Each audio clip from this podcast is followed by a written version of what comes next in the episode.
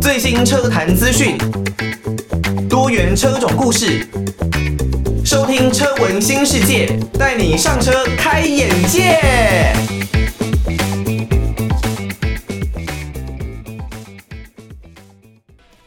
非常 rock 的一首华文歌曲，来自于信乐团的《带刺的蝴蝶》。哦，现在呢晚上的一点过十五分。那你现在收听的节目呢是《车闻新世界》，我是艾格。呃，对于我们《车闻新世界》呢，很感谢大家的支持啦。如果呢你有任何的建议哦，都欢迎可以寄信到台北北门邮政一千七百号信箱，或者呢是可以 email 到 l i l i 三二九。At ms 四五点 h i n e t 点 n e t，把大家的建议呢都回馈给我们哦。那另外呢，我们的节目《车闻新世界》在各大的 podcast 平台上面呢，也可以看到哈，包括了像是 Apple Podcast，或是呢像呃 Spotify、Google Podcast、KKBox Podcast 这一些的平台上面呢，都可以找到我们的节目哦。那如果想要给我们在 Podcast 上面给我们建议的话，也可以到 Apple Podcast 上面哦，帮我们来一个五星的留言哦，留下大家的宝贵建议哦。那还有，或者是你跟你的自己的车子之间呢，有什么样的故事哦？像艾格之前在空中常跟大家来分享的，就是我自己的 F 二十二哦 M 二三五 I 的那一辆车。另外呢，还有我现在呃自己所开的这一辆丰田 Toyota 的 4Runner，那都希望大家可以多跟我来进行交流，以及给予我更多的建议。透过各种方式都没有任何的问题哦。所以这期的节目呢，一样要来讲一下 4Runner 啦。话说呢，在最近呢，在台北这个区域呢，应该说整个台湾吧，因为受到锋面云系的影响，所以呢，一直都是在。下雨的一个状态。那不过呢，你在台北、在新北生活久了，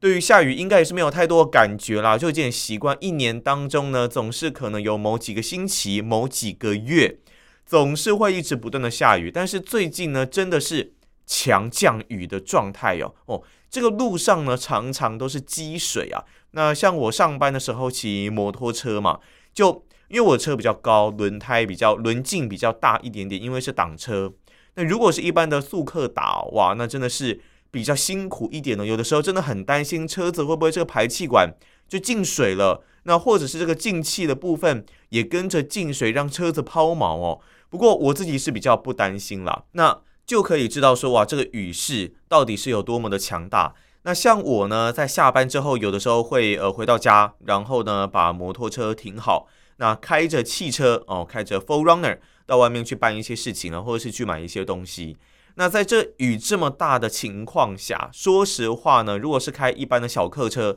可能开的还真的是会比较心惊惊啊，心惊惊一点了。但是呢，因为我自己开的是庞然大物哦，很有越野能力的这一辆 4Runner，所以呢，自己开在路上，就算遇到积水，你只要速度不要过快啦，都会觉得哦。好像还蛮稳定的哇！这整个车身呢，带给人的就是一种稳重的感觉。只要积水不要太严重，速度不要太快，有的时候逼不得已，像比方说我们台呃台北很多的快速道路，它的分向非常的奇怪，那可能呢只有两线道哦，那可能右边呢就已经要接另外一条快速道路了。下班时间总是会有很多车子排队。例如呢，像是我们要准备往环东大道的这个路上，因为我是从板桥出发嘛，所以呢上了华江桥，然后接下来呢就是经过快速道路，准备要应该说环河环河快速道路了。那准备要接市民大呃，应该说市民高架，对，市民高架的这一条一定会塞车，下班时间上下班时间，所以呢我必须要走左边。但是呢，左边因为我没有要去市民高架嘛，所以呢，我是必须要往前走的。那我走左边呢，哇，那那算内线道啊，又有点积水。一般呢，如果我之前开 F 二十二 M 二三五 I 的那一辆车，可能就会觉得，哎，稍微有一点抖，然后会觉得有一点很怕，因为底盘低啊，怕这个水会浸润啊之类的。底部又有电脑。不过现在开着 4Runner，哇，很高，庞然大物，越野能力很强，涉水能力没有问题。就不太需要担，不要不太需要去担心这一方面的状况了。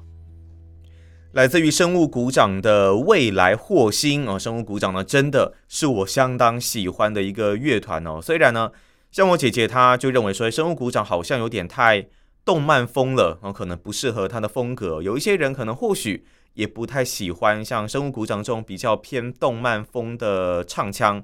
不过还有他们的曲风啦，但是我个人呢，当然我是相当的喜欢哦，毕竟 我喜欢动漫嘛，各种热血的动漫，不管是棒球相关的然哦，各种运动啊，足球相关的，或者呢像是呃头文字 D 啊这些车子相关的，那当然生物股长很有名的就是他们青鸟的那一首歌嘛，那火影忍者哦，绝对是大家心目中相当经典的一部作品哦。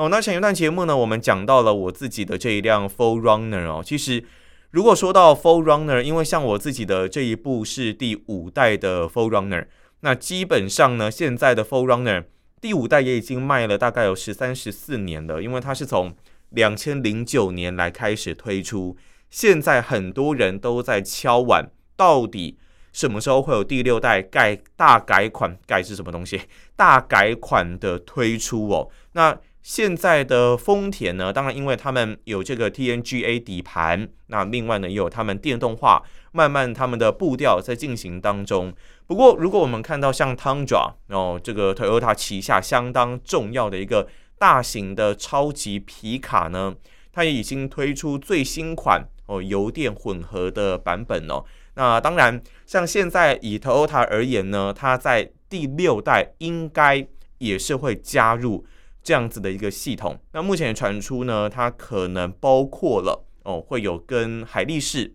Hilux 这一边哦，可能会来共用底盘哦，那可以获得更进一步的一个越野性能啊。那当然现在呢，因为我认为啦，准备要大改款的前夕呢，也要为现行款的哦第五代的 4Runner 有一些比较特别的作为，来纪念一下这一款车哦，算是画下一个。完美的句点了，所以呢，以这一辆车而言呢，现在也推出了四十周年的纪念版哦。毕竟呢，如果我们讲到说 4Runner 这一辆车，它在整个北美是 Toyota 旗下卖的相当好的一款车啊，美国人很喜欢皮卡这种中大型的休旅等等。那以二手保值率呢，4Runner 也绝对是可以排名前五名哦。所以呢，这一辆的中型越野车在迎来了四十周年之际呢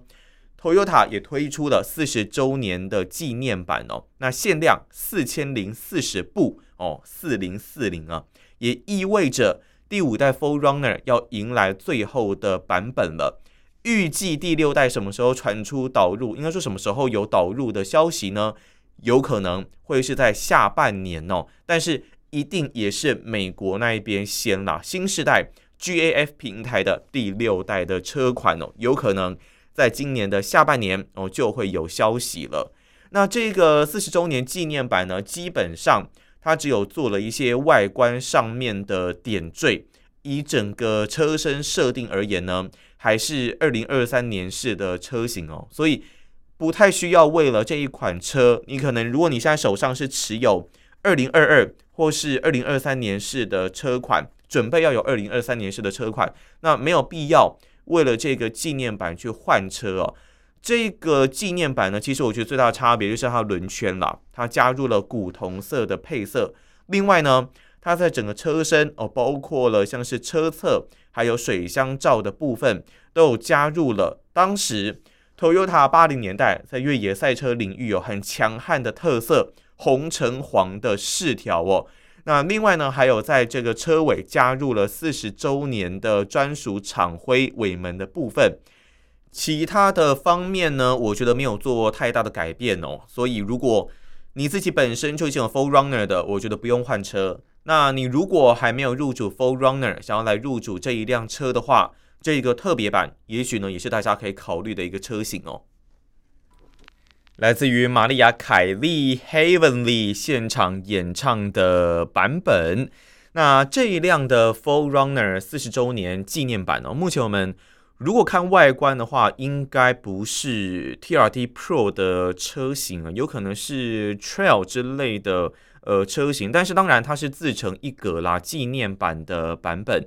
以我个人来说呢，如果你很考虑哦，可能二手车的保值程度，那你也没有在做一些越野的活动，应该说可能只会有轻度的啦，不太会有重度的。那纪念版真的是大家可以考虑的哦，因为像这样子纪念版的车型哦，不管你说呃 Mazda 的 MX-5 啊，它的这个一百周年的纪念版，还有像现在 Full Runner 四十周年的纪念版。这种纪念版的车型啊，都是采用限量，然后只有当年度，那卖完就没了。所以呢，如果你要以整个二手车的保值程度的话，因为我们也都知道物以稀为贵嘛，所以基本上这一类的车型啊，在二手价的方面都可以有比较好的保值空间啦，上涨的一个空间。当然，你如果真的要要求说涨价卖，那可能还真的是要求比较。高了一点点，不过如果你要它尽量的保值，那这一类纪念版的车型呢，确实是大家可以考虑的一个选项哦。刚刚我们讲说在外观的部分呢，啊，还还没讲，它这一辆车呢，基本上在颜色哦，有分为黑色，另外呢还有红色跟白色都有推出纪念版的车型啊。那我个人真的觉得黑色超级超级帅。哦，配上古铜色的轮圈，还有这个黄橙红这个三色的饰条，非常的霸气，非常的有感觉哦。虽然乍看你会觉得好像是诶是比利时嘛，但是这整辆车配上黑色、古铜色这样子的一个配色搭配，真的会觉得哇，很棒啊，是一辆很很帅气的车子。虽然说以它整个内装，还有在整个车辆的配备部分呢，跟现行款并没有差到太多。如果我们看到车内，你会发现车内哦，它其实就是多了这个四十周年纪念版的限量的名牌，另外头枕这个绣饰也是不太一样。原本像我后面是绣有 TRD 三个字，那这一边呢，在头枕的部分就是绣有四十周年的纪念厂徽，另外呢，脚踏垫也是四十周年的纪念版。